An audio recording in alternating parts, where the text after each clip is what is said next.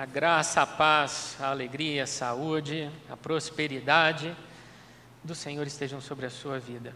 Nesse dia, nesse ano, nós estamos aí no primeiro domingo do ano, segundo, né, na verdade, primeiro com culto. Glória a Deus, querido. Muito bom ter vocês aqui.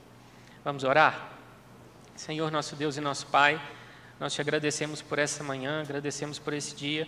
Pedimos a tua bênção sobre nós neste momento. Pedimos ao teu Espírito para se derramar sobre nós, falando aos nossos corações, nos guiando, nos dirigindo, nos alertando, que nós possamos sentir nessa manhã o teu amor nos envolvendo. Pedimos ao Senhor as tuas bênçãos sobre nossas vidas, sobre nossas casas neste ano. Pedimos ao Senhor as tuas bênçãos sobre o nosso Brasil. E agradecemos porque o Senhor tem nos conduzido em vitória, de vitória em vitória, de fé em fé, triunfante, Senhor, como a igreja do Senhor deve ser na face da terra. Agradecemos ao Senhor porque temos a tua presença neste lugar. Agradecemos pelo louvor e por tudo, Deus, que o Senhor fará nesta manhã e nos cultos, nos meses, no trabalho, nas atividades que se seguirão por todo este ano de 2022. Louvamos e agradecemos ao Senhor pela tua presença, em nome de Jesus. Amém, amém. Querido, vamos abrir nossas Bíblias em Sofonias, Quem se lembra? Tem uma musiquinha de escola dominical infantil que dizia Gênesis, Êxodo, Levítico, Números, Deuteronômio, Josué, Juízes, Ruth, Samuel, Samuel, Reis, Reis e Crônicas, Crônicas, Esdras, Neemias, Esther, Jó, Salmos, Provérbios, Eclesiastes, Cantares, Isaías, Jeremias e Lamentações, Ezequiel e Daniel, Oséias, Joel, Amós, Obadias, Jonas, Miqueias, Naum, Abacuque, Sofonias, Ageu, Zacarias e Malaquias, os 39 livros então, do Velho Testamento aqui estão. Quem se lembra? Glória a Deus pelas nossas professorinhas. Amém. Glória a Deus pelas nossas professorinhas de escola dominical que estão aí ao redor do Brasil, nas igrejas, neste dia, ensinando nossas crianças a amar o Senhor Jesus. Sofonias, querido, capítulo 1, versículo 1. Palavra do Senhor que veio a Sofonias, filho de Cusi filho de Ezequias nos dias de Josias, filho de Amon, rei de Judá. Queridos, nós temos aqui nesse livro uma profecia, uma das muitas profecias do Senhor, não só para o tempo do Antigo Testamento, mas também para os dias de hoje. Sofonias foi o tataraneto do rei Ezequias. O ministério de Sofonias está situado nos dias do reinado de Josias. Josias reinou em Judá entre 640 e 609 a.C. Provavelmente, Sofonias escreveu estes três capítulos antes da grande reforma religiosa feita por Josias. Portanto, Israel ainda definhava em idolatria e perversidade. Então, nós temos uma profecia de juízo. Deus anuncia juízo contra Jerusalém, contra Judá, contra a Etiópia, a Síria, Amon, Moabe. São nações ou territórios muito importantes, inclusive incluindo a nação da aliança. No final dessa profecia, o Senhor diz que o remanescente fiel deveria esperar confiantemente enquanto o Senhor executa a sua sentença de condenação. Parece algo que Deus diria à sua igreja hoje? Creio que sim, queridos. Nós esperamos em intercessão, enquanto a medida da iniquidade dos maus se completa. O juiz virá para eles, a libertação virá para nós. Hoje, esta é a luta travada sobre os céus do Brasil. Essa profecia é extremamente atual. Versículo 4, ainda do capítulo 1. Estenderei a mão contra Judá e contra todos os habitantes de Jerusalém. Exterminarei deste lugar o resto de Baal, o nome dos ministrantes dos ídolos e seus sacerdotes. Os eirados adoram o exército do céu e os que adoram ao Senhor e juram por ele e também por Milcom. Aqui nesses dois versos temos duas divindades que se sobressaem, claro, além do próprio Deus. Uma é Baal e outra é Milcom. Baal era o deus cananeu da fertilidade. Baal era adorado pelos fenícios como o deus Sol. O culto ao Sol é um dos cultos mais antigos da história da humanidade. um dos cultos pagãos, diga-se de passagem. Baal vinha sendo adorado por Israel desde o tempo dos juízes. Sim, eles adoravam a verdade e adoravam o engano. Eles adoravam a verdade e adoravam o engano. Nós temos nesse verso uma revelação de que esse culto ele se estendeu pelo tempo, não só no tempo dos juízes, mas posteriormente. Verso 5, queridos. Os que sobre os eirados adoram o exército do céu e os que adoram ao Senhor e juram por ele também por Milcom. Milcom era uma divindade amonita. Milcom é identificado às vezes na Bíblia como Moloque. E, queridos, o culto que era feito, apresentado para Moloque, era um culto essencialmente satânico. Envolvia o sacrifício de crianças, a astrologia e a prostituição cultural. Fora das muralhas de Jerusalém ficava um vale, esse vale existe até hoje, chamado Vale do Filho de Inon, ou no grego Geena. Nesse vale havia uma estátua, e nessa estátua havia um buraco na região do ventre, da barriga. E nessa região era feita, nessa área da estátua era feita uma fornalha. Os pais chegavam então ao sacerdote de Moloque e entregavam seus bebês, e os bebês eram lançados vivos dentro desta fornalha. E os gritos das crianças ecoavam por aquele vale, em todas as direções, por muitos quilômetros. Então sacerdotes de Moloque batiam tambores para tentar abafar a morte dessas crianças. Sim, querido, esse tipo de culto acontecia em Israel. Nós temos Milcom, traduzido do hebraico como grande rei. No livro de 1 Reis, capítulo 11, verso 5 e verso 33, é dito que até mesmo Salomão seguiu Astarote, Quemos e Milcom. As mulheres com quem Salomão se casou traziam na bagagem seus próprios deuses. E o povo e o próprio Salomão foram se curvando diante desses deuses pagãos, principalmente, a Bíblia diz, porque Salomão amava suas mulheres. Então ele apresentava sacrifícios a Deus no templo em Jerusalém e também a deuses como este. Nós temos até mesmo na história de Israel reis que posteriormente vieram entregar os seus filhos a essas pseudo-divindades. Qual era o problema de Israel aqui? Achar que poderia apresentar a Deus um culto sincrético, uma adoração dupla e misturada. E para eles estava normal. Eles se sentiam seguros porque aderiram aos dois lados. Eles adoravam a Deus e adoravam Milcom. Juravam por Deus e juravam por Milcom. Só que para Deus essa duplicidade é abominável. Charles Spurgeon, comentando sobre a duplicidade do coração humano, diz: colocar os pés em duas canoas é uma política covarde. Estar com um pé na terra da verdade e o outro no mar da falsidade acarretará terrível queda e total ruína. Cristo deve ser tudo ou nada. Não há espaço para outro Deus. Fecha aspas. Queridos, nós devemos nos perguntar com sinceridade: vivo somente para Deus? Ou existe espaço no meu coração para outro poder dominante? É uma, uma pergunta que nós nos devemos fazer com sinceridade. Desde que eu me entendo por gente, e olha que eu e minha família estamos na, na igreja há 33 anos, desde que eu me entendo por gente, eu tenho ouvido no meio da igreja evangélica as expressões secular e sagrado para diferenciar as atividades do dia a dia.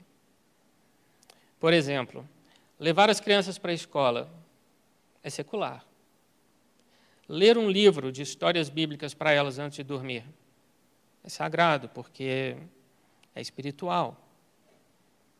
Trabalhar. Quantas vezes eu ouvi isso? Trabalho é coisa secular. Ir à igreja no domingo Sagrado, vou adorar a Deus. Cozinhar para a família, secular. Receber a visita de um irmão da igreja e preparar um lanche para esse irmão. Aí é sagrado, estou servindo a igreja, ao irmão. Pagar uma conta no banco, secular. Usar o banco para transferir um dízimo ou a minha oferta, aí já é sagrado. Basicamente, tudo se resume numa frase: se envolve Bíblia e igreja, é sagrado. O resto é secular. Vivemos durante muito tempo essa dualidade na vida cristã evangélica. Só que a vida com Deus não é uma brincadeira de pega-pega. Ora você está no jogo, ora você está de altas. A vida com Deus é relacionamento. Relacionamento sem interrupções por mera conveniência.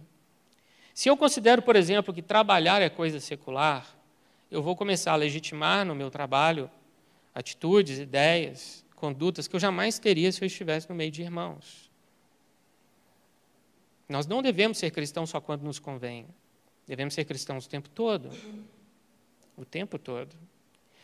No livro de Tiago, capítulo 4, verso 4, está escrito: Aquele, pois, que quiser ser amigo do mundo, constitui-se inimigo de Deus.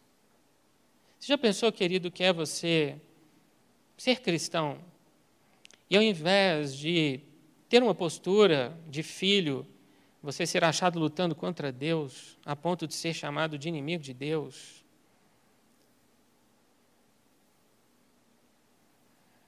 Nós temos que levar isso a sério, queridos, muito a sério. O secularismo hoje é um dos maiores problemas que a igreja enfrenta. O problema não é só a divisão da vida. O problema é que o secularismo entra onde ele jamais deveria estar. Ele entra na oração, na adoração, no testemunho e na cosmovisão cristã. É, em, em outras palavras, é o mundo nos dizendo como devemos viver. Imagine você um mapa do Brasil. Todo mundo consegue visualizar aí o contorno que o Brasil tem. Agora visualize os estados. Minas Gerais tem um determinado contorno, o Rio de Janeiro tem outro, o Amazonas ao norte tem outro. Agora imagine que esse mapa do Brasil é a sua vida. E cada estado é uma área da sua vida. Aí você pega um estado e coloca uma tarjeta vermelha nele. Vamos supor que ele se chame vida social. A tarjeta vermelha indica que é secular. Aí você tem um outro chamado vida de oração. Você coloca uma tarjeta verde escrito espiritual. Aí você pega um outro, uma outra área. Vida sentimental. Tarjeta vermelha, secular. Aí você pega uma outra área, vida ministerial, tarjeta verde, espiritual. E a gente vai taxando, querido, as áreas da vida de secular ou de espiritual. E hoje nós chegamos a um ponto em que a gente ouve coisas do tipo: você pode pregar, você pode falar o que está na Bíblia, mas não aplique à minha vida sentimental. Não aplique à minha vida sexual. Porque disso cuido eu. Isso é secular. O sagrado vai até determinado momento. E nós vamos estabelecendo fronteiras para a atuação do Espírito Santo e ele vai perdendo influência sobre nossas vidas. E aí, queridos, no final não resta nada de vida espiritual o secular ocupou todos os espaços. Vamos trazer isso para dentro das nossas famílias. O que as crianças estão aprendendo em sala de aula? Aí a gente ouve um pai dizer: Ô oh, mamãe, olha, eu pago uma mensalidade muito cara. Eu pago pelo uniforme, pelo tênis. Eu dou dinheiro para o lanche, eu pago pelo escolar. E nesse ano eu vou pagar um material escolar 30%, ano, 30 mais caro que o ano anterior. Desde que meu, tio, meu filho tire notas boas, que importa? Matéria escolar é coisa secular, eu estou pagando para outro fazer. Eu não tenho que me envolver nisso.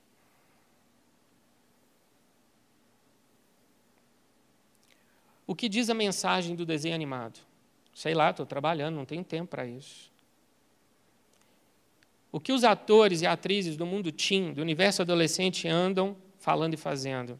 Olha, eu não compro revista de fofoca, eu não sigo artista no Instagram, eu não assisto canal para adolescente.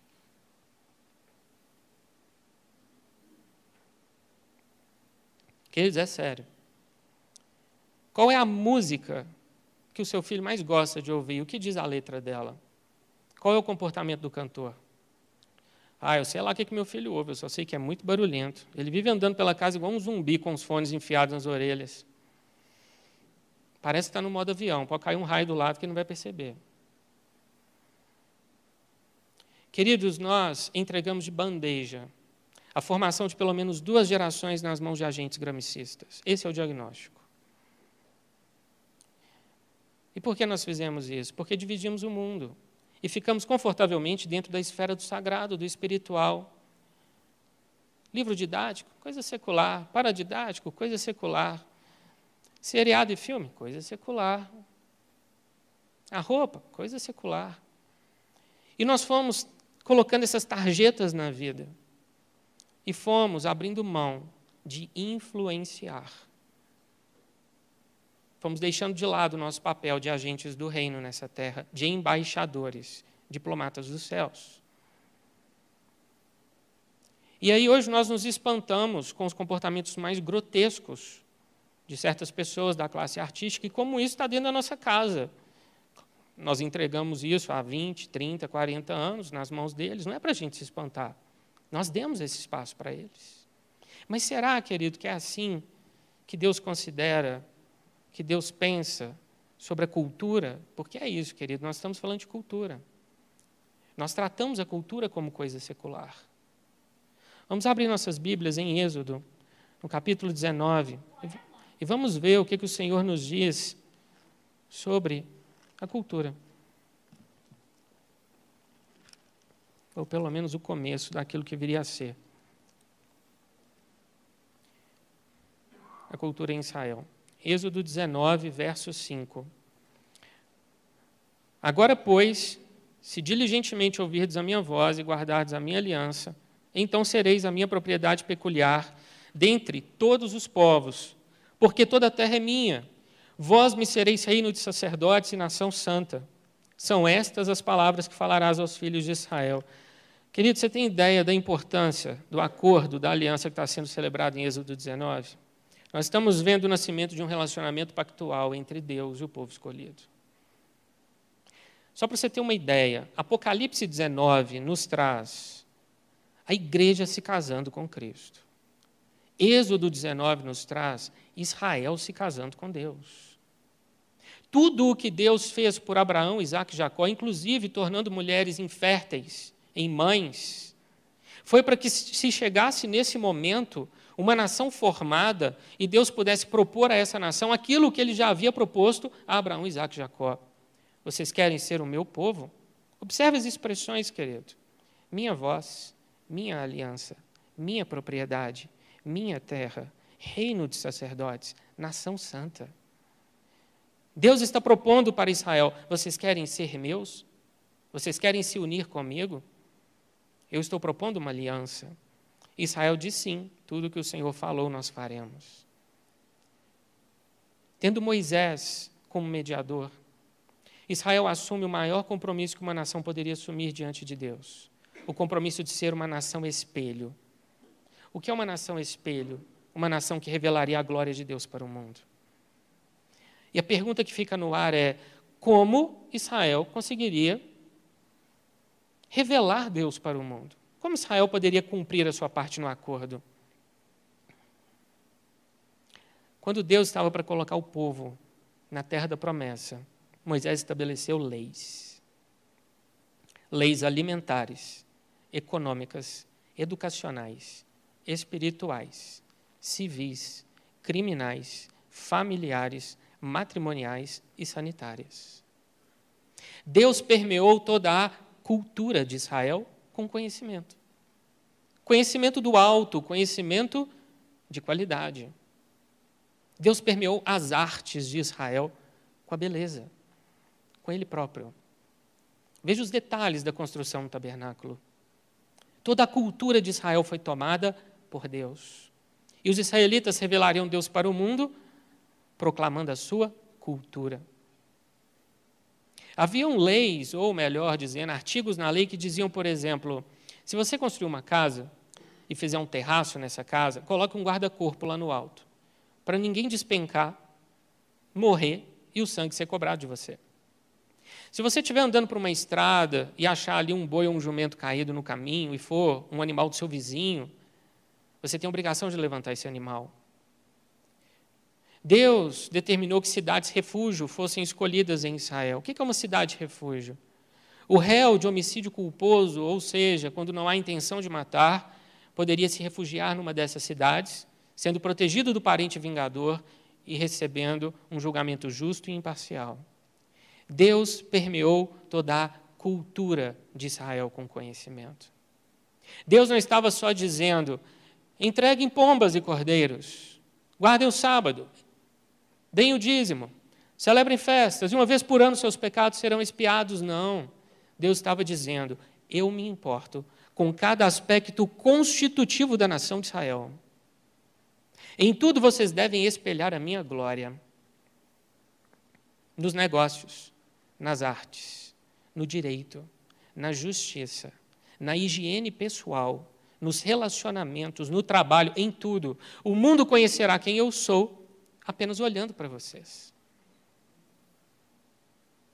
E aí nós lemos em 1 Pedro 2,9 que nós somos nação santa, sacerdotes reais. Nós somos um povo de propriedade escolhida de Deus. Querido, aquilo que Deus falou para Israel, Ele falou para a igreja. Mas nós muitas vezes estamos abrindo mão da cultura do reino para deixar a cultura do mundo entrar em nossas vidas. E é muito simples a forma como isso acontece. Simplesmente nós consideramos certas áreas da nossa vida como áreas seculares. Aqui, Jesus não exerce o senhorio dele. Aqui eu preciso ser igual ao mundo. Nessa área, às vezes eu vou mentir. Nessa área, às vezes eu vou sonegar um imposto. Nessa área, às vezes, eu vou ter que me vestir como o mundo. Nessa área, as minhas ideias têm que parecer como as do mundo. E aí, queridos, ao invés de nós colocarmos no mundo a cultura do reino, é a cultura do mundo que entra em nossas vidas. E aí a gente se espanta quando nós vemos que as nossas orações não são respondidas. Nós nos espantamos quando tantas coisas difíceis vêm sobre nós e a gente fica atordoado. E aí nós oramos. Eu fico imaginando Deus. Meu filho, você não me dá espaço na sua vida, você quer minhas bênçãos? Conserta primeiro sua vida. Eu quero ser tudo. Eu quero te dar muito mais. Quero ser tudo para você. Mas primeiro, pare de dividir a vida entre secular e sagrado. Pare de secularizar aquilo que eu santifiquei. Querido, a cultura do mundo precisa influenciar. Senão a cultura, a cultura do reino precisa influenciar. Senão a cultura do mundo vai acabar prevalecendo. A cultura do reino precisa prevalecer. A cultura do reino nós temos conosco. Se leis aquelas leis de Moisés foram dadas ao povo, nós temos muito mais no Novo Testamento. Muito mais. A cultura do mundo é muito forte. Ela tem apelos. Muitos apelos. Estou dizendo, querido, para a gente viver igual os essênios, lá antes da vinda de Jesus, isolados nas cavernas de Israel. Ó, oh, Israel está corrompido, então nós somos a geração de puros, isolados. Não, querido. Nós não temos vocação para ermitão, não mas nós devemos tomar posse daquilo que é nosso e influenciar este mundo. Durante muito tempo a igreja dormiu no ponto. Durante muito tempo nós coamos o mosquito e engolimos o camelo. Durante muito tempo nós ignoramos as forças que atuavam contra nós e consideramos isso apenas como, ah, é do mundo. Não, queridos, nós estamos aqui como igreja, nos preparando para a segunda vinda de Cristo. Nós devemos ser uma igreja gloriosa não uma igreja secularizada, não uma igreja mundana. Martinho Lutero dizia: um evangelho que não trata dos assuntos atuais não é o verdadeiro evangelho. Tem hoje gente aí fora querendo alterar a Bíblia para ela ficar mais palatável. Querido, a palavra de Deus se aplica às nossas vidas hoje, como se aplicou na vida de Paulo, de Pedro, de João, como se aplicou na vida dos nossos irmãos na Idade Média na era patrística, nos primeiros séculos da era cristã, ela continua viva e eficaz. Nós não precisamos mexer com ela. É simplesmente ler e pedir ao Senhor, me dê graça para viver. E aí, queridos, muitas coisas vão acontecer no nosso meio, inclusive o um avivamento. O avivamento depende da nossa postura. Não existe na história um avivamento que tenha ocorrido em nenhum lugar. Você pode pegar ali na região do Reino Unido, na África, na América Latina, nos Estados Unidos. Todos os avivamentos que aconteceram, aconteceram porque um pequeno grupo se santificou e começou a clamar. Um pequeno grupo não aceitou a cultura do mundo prevalecendo na sua vida e no seu coração. Se nós queremos ver milagres no nosso meio, querido, precisamos consertar as coisas começando por aí. Ao dividir a vida, entre secular e sagrado, coisa que Deus nunca nos mandou fazer, nós acabamos por ignorar o Evangelho como poder de transformação das nossas vidas. O Evangelho, querido, tem poder para nos transformar e tudo ao nosso redor. O Evangelho é isso, é poder. Mas se nós considerarmos o Evangelho apenas como poder para salvar e não como poder para transformar, nós vamos acabar negligenciando uma parte considerável do que o Evangelho significa. Se o objetivo do Evangelho fosse só salvar, não precisaríamos de 21 epístolas nos ensinando como devemos viver. Se o objetivo do Evangelho fosse só fazer do céu um estacionamento de almas, para que mandamentos e doutrinas? O cânon do Novo Testamento poderia ter sido encerrado em João 21. Jesus veio, cumpriu as profecias a seu respeito, morreu, ressuscitou e subiu aos céus. Para que um livro de história teológica, Atos? Para que 13 epístolas paulinas nos ensinando sobre sã doutrina? Para que oito epístolas não paulinas nos ensinando que devemos viver de forma agradável a Deus? Para que um livro de profecia nos alertando sobre o que está por vir? Se o objetivo do Evangelho é só salvar, nós não precisamos de doutrina, não precisamos de mandamentos. Mas não é isso que Deus nos diz. Ele nos deu um Novo Testamento completo, são 27 livros. Nenhum a mais, nenhum a menos. Ele nos deu doutrinas, ele nos deu mandamentos, ele nos deu instruções, ordens, e nós devemos viver por elas, querido. A graça de Deus se derrama sobre as nossas vidas para nos ajudar nessa trajetória. E nos derrama sobre a nossa vida para nos abençoar com aquilo que nós temos pedido e esperamos o Senhor. Mas para isso precisamos ter compromisso. Você já se perguntou por que em Mateus 28, Jesus diz: Ide por todo mundo, pregar o Evangelho, fazer discípulos de todas as nações, batizando-os em nome do Pai, do Filho e do Espírito Santo. Já se perguntou por que Jesus usa a expressão discípulo? Por que ele não usou a expressão convertido? Seria fácil, vocês vão por todo mundo e façam convertidos. A questão, querido, é que o discípulo, ele é muito mais do que um convertido. Ele não é só alguém que aceitou Jesus, levantou a mão, se arrependeu dos seus pecados, confessou que Jesus é Senhor, creu na sua morte expiatória. Não. O discípulo imita o mestre. E o nosso mestre é Jesus. O discípulo ama como Jesus, serve como Jesus, se compadece como Jesus, defende a verdade como Jesus. E se preciso for, o discípulo vira à mesa dos cambistas como Jesus. O, a, a conversão é o ponto de partida da vida do discípulo. E o discípulo ainda tem uma característica: ele se move no poder do nome de Jesus. Eu vou mencionar aqui, queridos, um, um versículo. E vocês vão me dizer se ele está certo ou errado. Atos capítulo 1, verso 8. Mas recebereis poder ao descer sobre vós o Espírito Santo e vos assentareis confortavelmente numa varanda, tendo em vossas mãos uma xícara de chá e aos vossos pés um pincher. O pincher que é o problema, né, querido? 50% ódio, 50% tremedeira. Toda vez que eu vejo um cachorro daquele, eu penso, precisa passar por um culto de libertação. É muito estressado, lá, tipo qualquer coisa. É isso que diz o versículo? Mas recebereis poder ao descer sobre vós o Espírito Santo e sereis minhas testemunhas, tanto em Jerusalém como em toda a Judéia e Samaria e até os confins da terra. E sabe o que é incrível? Esse é um versículo que norteia a comunidade cristã da Zona Sul. Nós não somos meros convertidos, nós somos testemunhas, somos discípulos. A partir da Zona Sul até os confins da terra.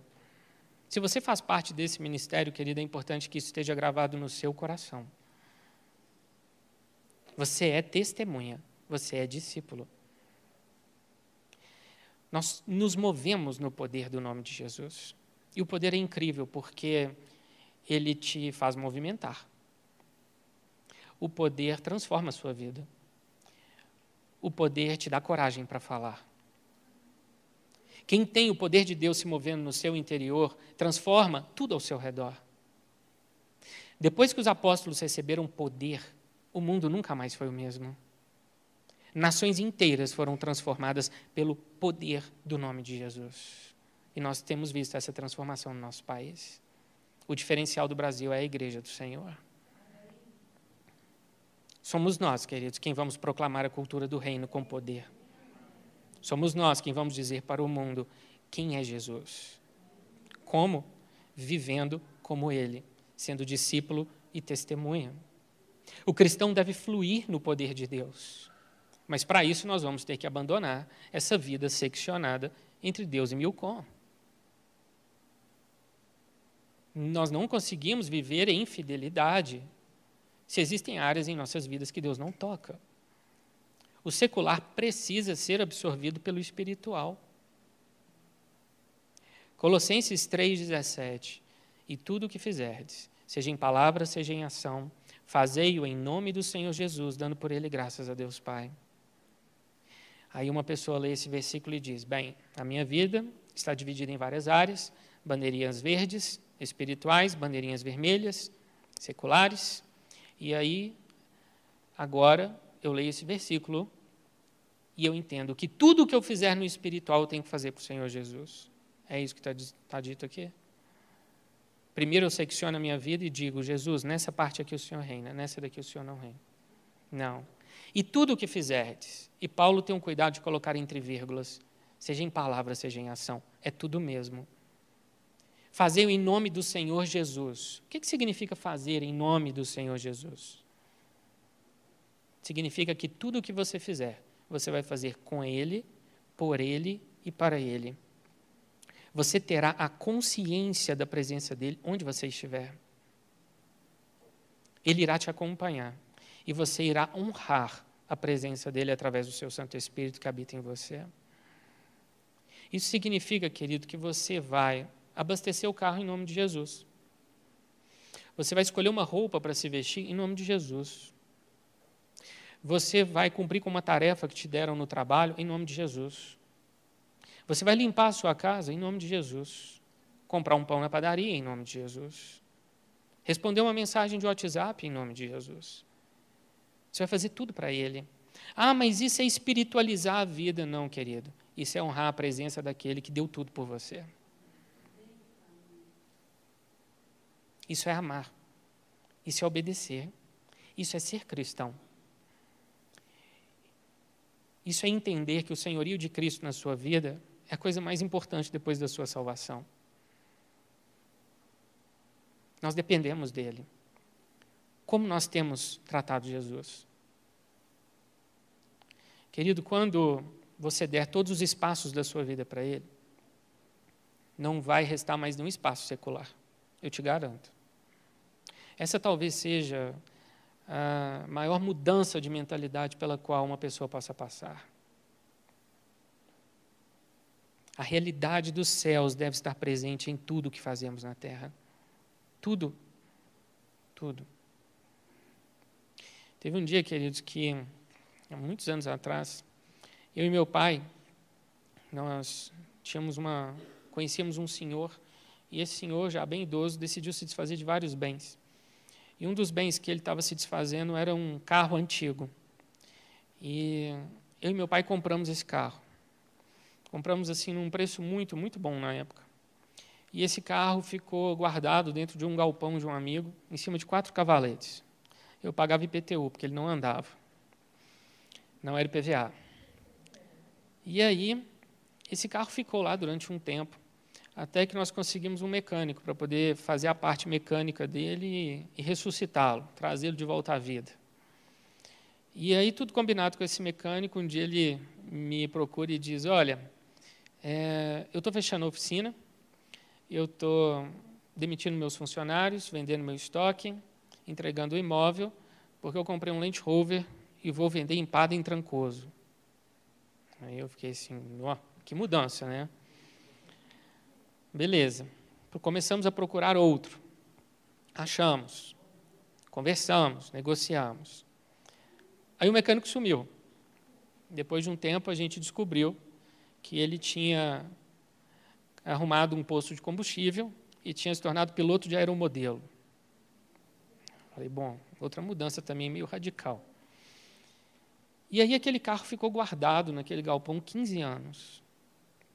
E nós fomos tendo aí durante esses anos outras prioridades. Até que um dia o Espírito Santo tocou no meu coração e tocou no coração do meu pai, foi assim, na mesma semana. E nós assentamos para conversar, e um falou: Olha, eu acho que chegou na hora, a hora da gente vender esse carro.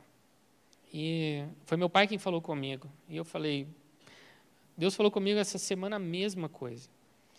E aí, sem anunciar nem nada, a gente conversou com um amigo nosso, que era do meio, e ele falou: Não, vamos ver se a gente consegue aí alguém para comprar esse carro do jeito que ele está. E eu tinha pedido a Deus para que ele enviasse alguém que fosse restaurá-lo, que não fosse fatiar o carro e fazer dele um carro doador. E aí começam a aparecer as ofertas. Aceita uma Kombi, saia e blusa, com cortininha nas janelas? Aí eu pensei, bom, o que, que eu vou fazer com uma Kombi, né? Segundo, aceita um Puma conversível? Querido, um Puma não é um carro que você entra nele, você desce ao subsolo.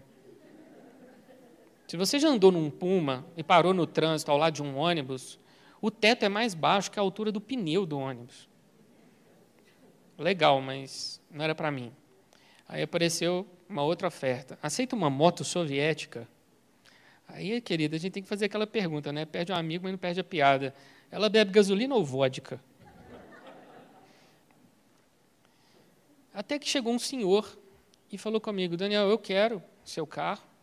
E vamos fazer o seguinte, querido, eu não sabia, eu não sou desse mundo, mas colecionador muitas vezes não compra carro antigo, eles trocam entre si. Então, por isso as pessoas estavam me oferecendo troca, e eu achava aquilo assim, gente, não tem ninguém que queira comprar. E aí apareceu esse senhor e ele falou: Eu troco com você no meu carro de uso diário, era um sedã, com alguns anos de uso. E aí ele virou para mim, foi por telefone, eu não vi o carro dele e ele não viu o meu. Ele mandou umas fotos, esse amigo mandou para ele algumas informações e ele falou: Vamos fechar o negócio? Eu falei: Vamos, chave na chave. Aí ele falou: Olha, mas vamos fazer o seguinte: eu vou viajar agora, daqui 15 dias eu volto. Você me dá a sua palavra de que o negócio está vendido? Eu falei: Claro, você tem minha palavra. Como dizem os antigos, né? no fio do bigode. 15 dias depois ele me liga. Chegou de viagem. E aí, vamos trocar? Eu falei: Vamos. Queridos, imagina assim que o que eu tinha valesse 10. Ele estava me oferecendo um carro que valia 18. Sem ter que voltar nenhum dinheiro. Quando Deus vai adiante de nós, querido, a matemática dos céus entra em ação. E a matemática dos céus é muito louca.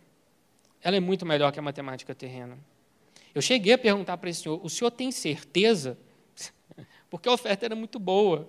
E ele falou assim: tenho, e eu vou restaurá-lo. Eu tenho uma coleção e eu quero colocá-lo junto à minha coleção. Falei, ok. Era tudo que eu tinha pedido a Deus. Fizemos um negócio. O carro dele tinha uma lataria nota 10, um estado de, de conservação do interior nota 10 e uma mecânica nota 7. Logo que eu peguei esse carro, o Espírito Santo tocou no meu coração e falou assim: Você vai deixar esse carro do jeito que você compraria esse carro. Ou seja, você vai fazer com ele o que você é, faz pelo seu, em termos de manutenção e cuidado. Peguei o manual do carro, viu o que tinha sido feito de serviço, viu o que não tinha sido feito. Levei no mecânico, um conhecido, levantei o carro no elevador, entrei lá debaixo do carro junto com o mecânico e pedi para ele, me dá aí uma estimativa do que, que esse carro precisa ser, ser feito nele. E aí nós começamos a olhar, ele levantou ali um vazamento aqui, uma borracha gasta ali, e aí ele virou para mim e falou: Daniel, você vai ficar com esse carro? Eu falei: Não, eu vou vendê-lo. Ele falou: Olha, faz o seguinte, vende ele do jeito que ele está, que ele está muito bom. E aí você fala para o próximo comprador, para o próximo proprietário, o que, que precisa ser feito e abate no preço.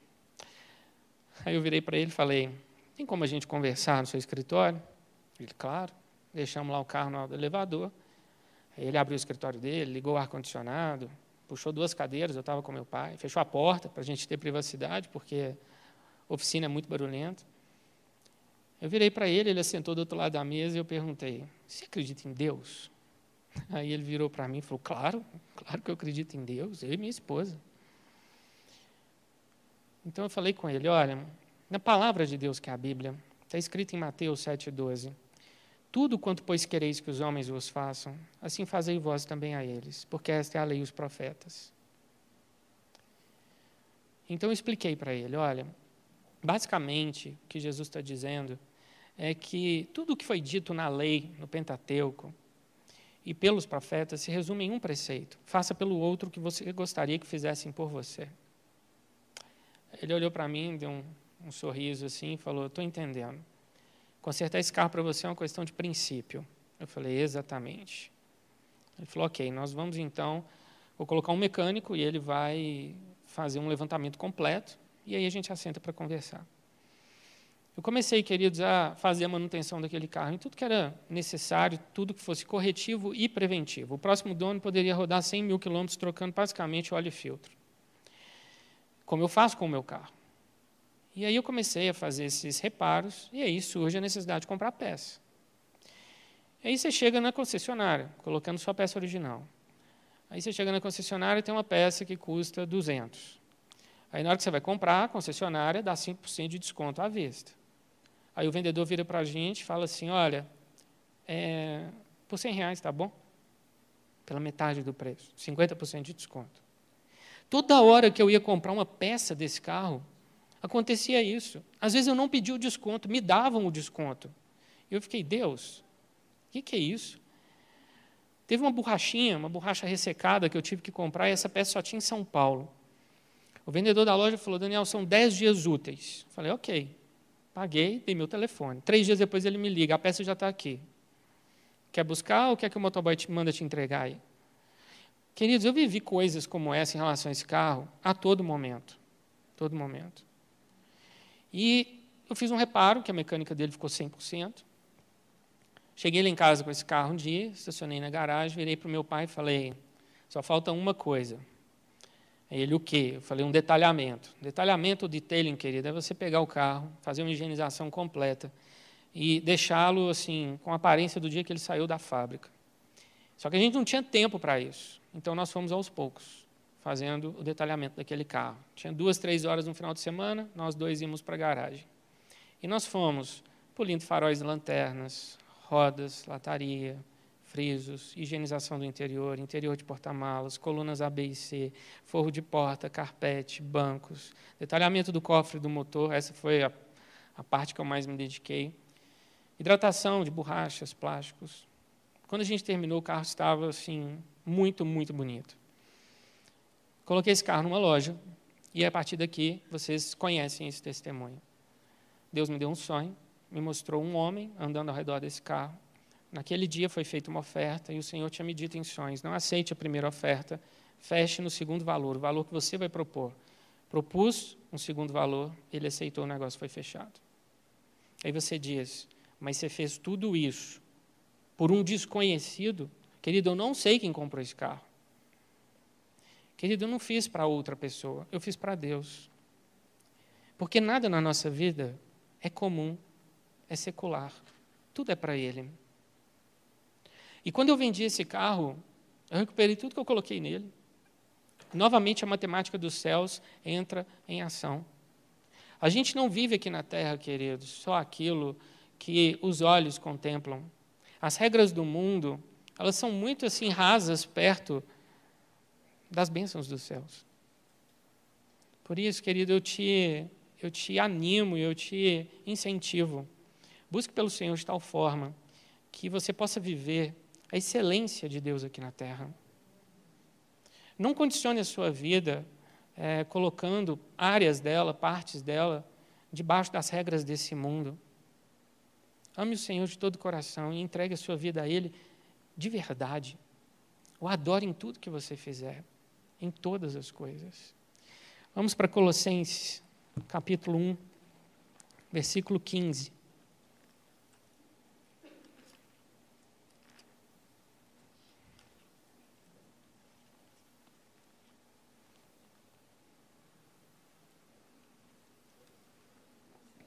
Colossenses 1,15.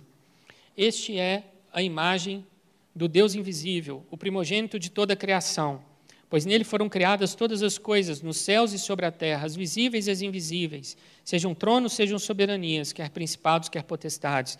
Tudo foi criado por meio dele para ele. Ele é antes de todas as coisas, nele tudo subsiste. Querido, você entende o que está sendo dito aqui nesse verso? A Trindade se uniu para criar o mundo.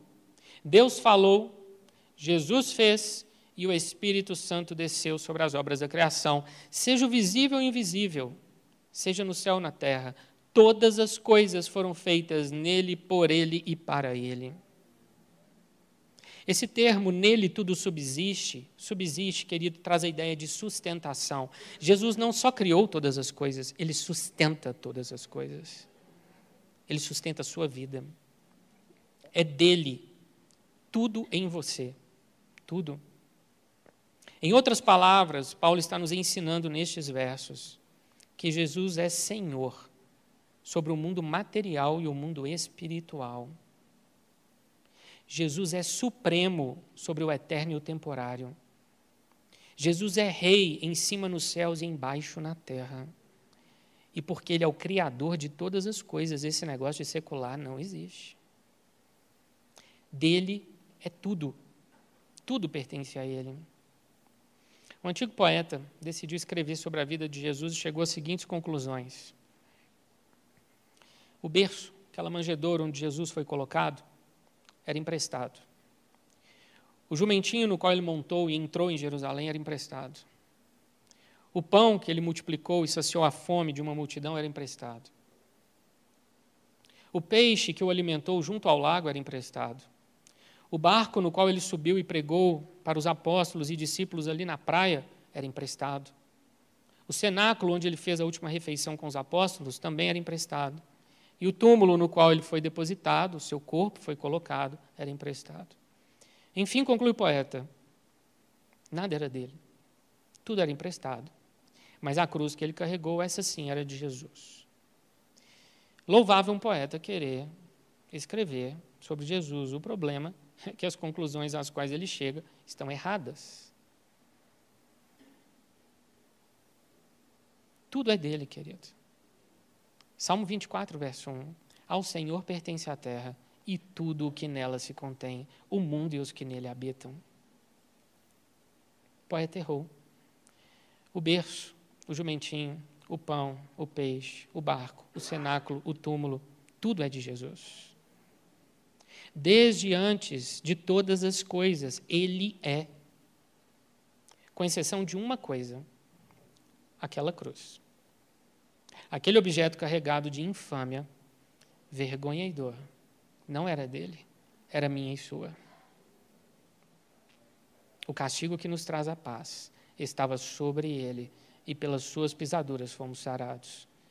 Isaías 53, 5 quando Deus estava para restaurar a saúde de Jó e devolver a Jó o dobro de tudo que ele havia perdido, o Senhor começa a argumentar ao final do livro de Jó, passando pelas obras da criação. E durante muito tempo eu perguntei para Deus e me questionei a mim mesmo: por que, que Deus fala para um homem que está sofrendo sobre animais selvagens, crias de animais, animais marinhos, pássaros, estrelas, constelações, luz, trevas. Por que, que Deus passa pelas obras da criação para se revelar a Jó? A resposta, querido, está em Jó 41, 11. Pois o que está debaixo de todos os céus é meu. O que está debaixo desse céu que nós contemplamos hoje, que está nublado, o primeiro céu. O que está debaixo do segundo céu, onde anjos e demônios se movimentam e lutam a nosso favor, os anjos, claro. E o que está debaixo do terceiro céu, a morada de Deus, tudo o que está debaixo de todos os céus pertence a Deus. O que Deus está dizendo a Jó é: você faz parte das obras da criação. Eu estou citando para você obras que eu fiz. E esses animais são sustentados pela minha benevolência e benignidade. Como diz nos Salmos: se eu estendo a minha mão, ele tem o um alimento, se eu recolho, ele perece. Se eu sustento as obras da criação, se eu conheço o que acontece com a cria de um animal no meio do mato ou do deserto, eu não saberia o que está acontecendo com você?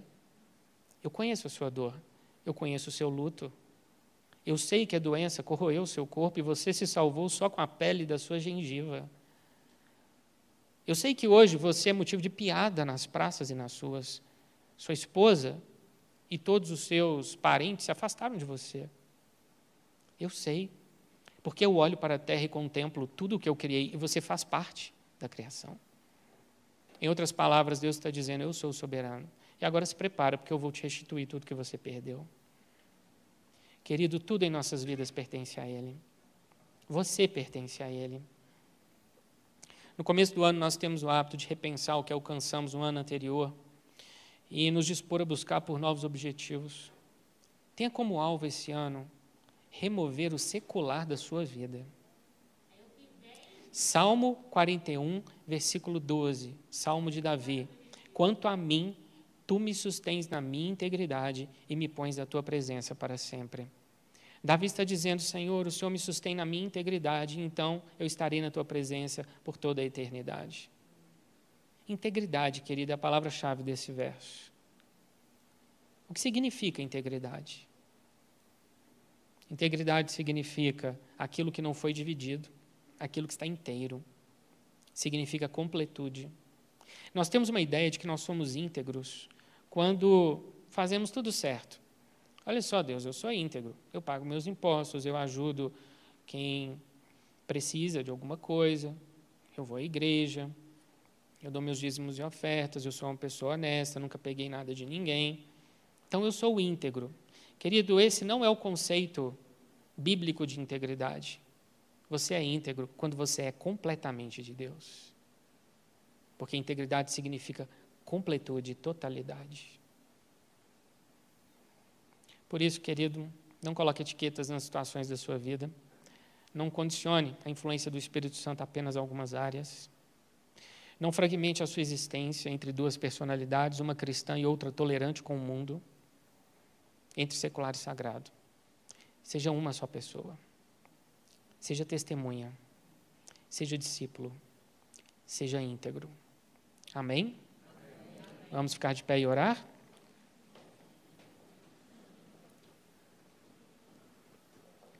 Senhor nosso Deus e Pai, nós te agradecemos porque a tua palavra se revela a nós pelo teu Espírito. E o Senhor, hoje, pelo teu Espírito, falou aos nossos corações. E fomos orientados por ti. Senhor, estamos diante de um ano que promete ser desafiador em várias áreas, inclusive para mantermos o resgate da nossa nação, dos valores conservadores e da liberdade que temos de cultuar o Senhor como cristãos. Nós sabemos, Pai, que estamos diante de um mundo perverso, um mundo cruel Estamos diante de uma cultura totalmente corrompida. Nós temos visto comportamentos dos mais absurdos no Brasil.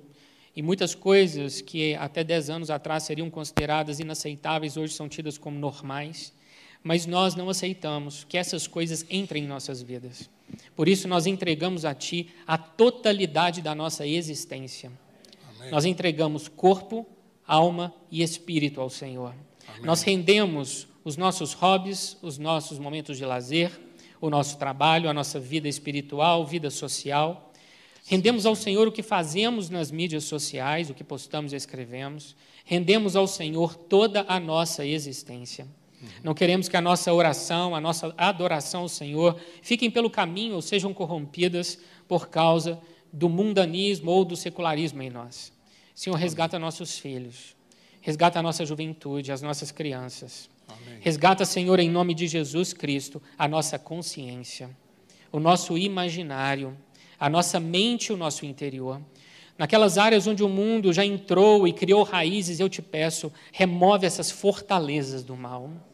Nós te pedimos, Senhor, para que possamos passar pelo teu crivo, pelo teu critério, todas as coisas, até a nossa lista de filmes e seriados, todas as coisas.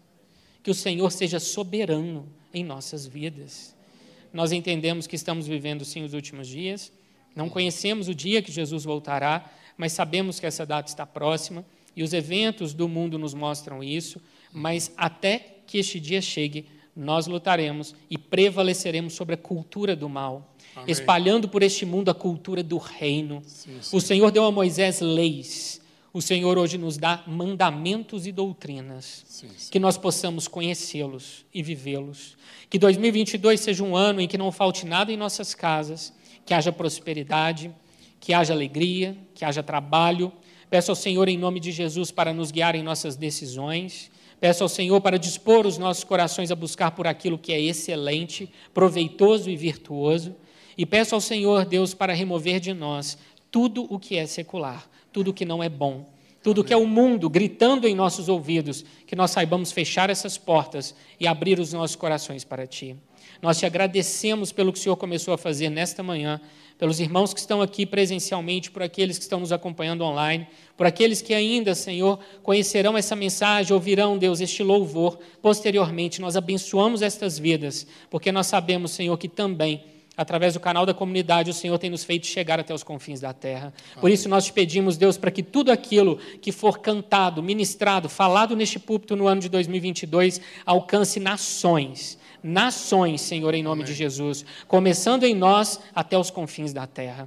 Nós abençoamos nossos missionários que estão espalhados por este mundo. Pedimos ao Senhor, fortaleça-os, porque, Senhor, hoje nós temos uma nação de governo conservador, mas ao redor do mundo nós sabemos que isso é raridade. Por isso nós te pedimos, guarda as famílias dos nossos irmãos e que nós saibamos, com força, com vigor, com entendimento e discernimento, lutar pelo nosso país, pela nossa liberdade e, sobretudo, pela nossa fé. Em nome de Jesus Cristo, amém.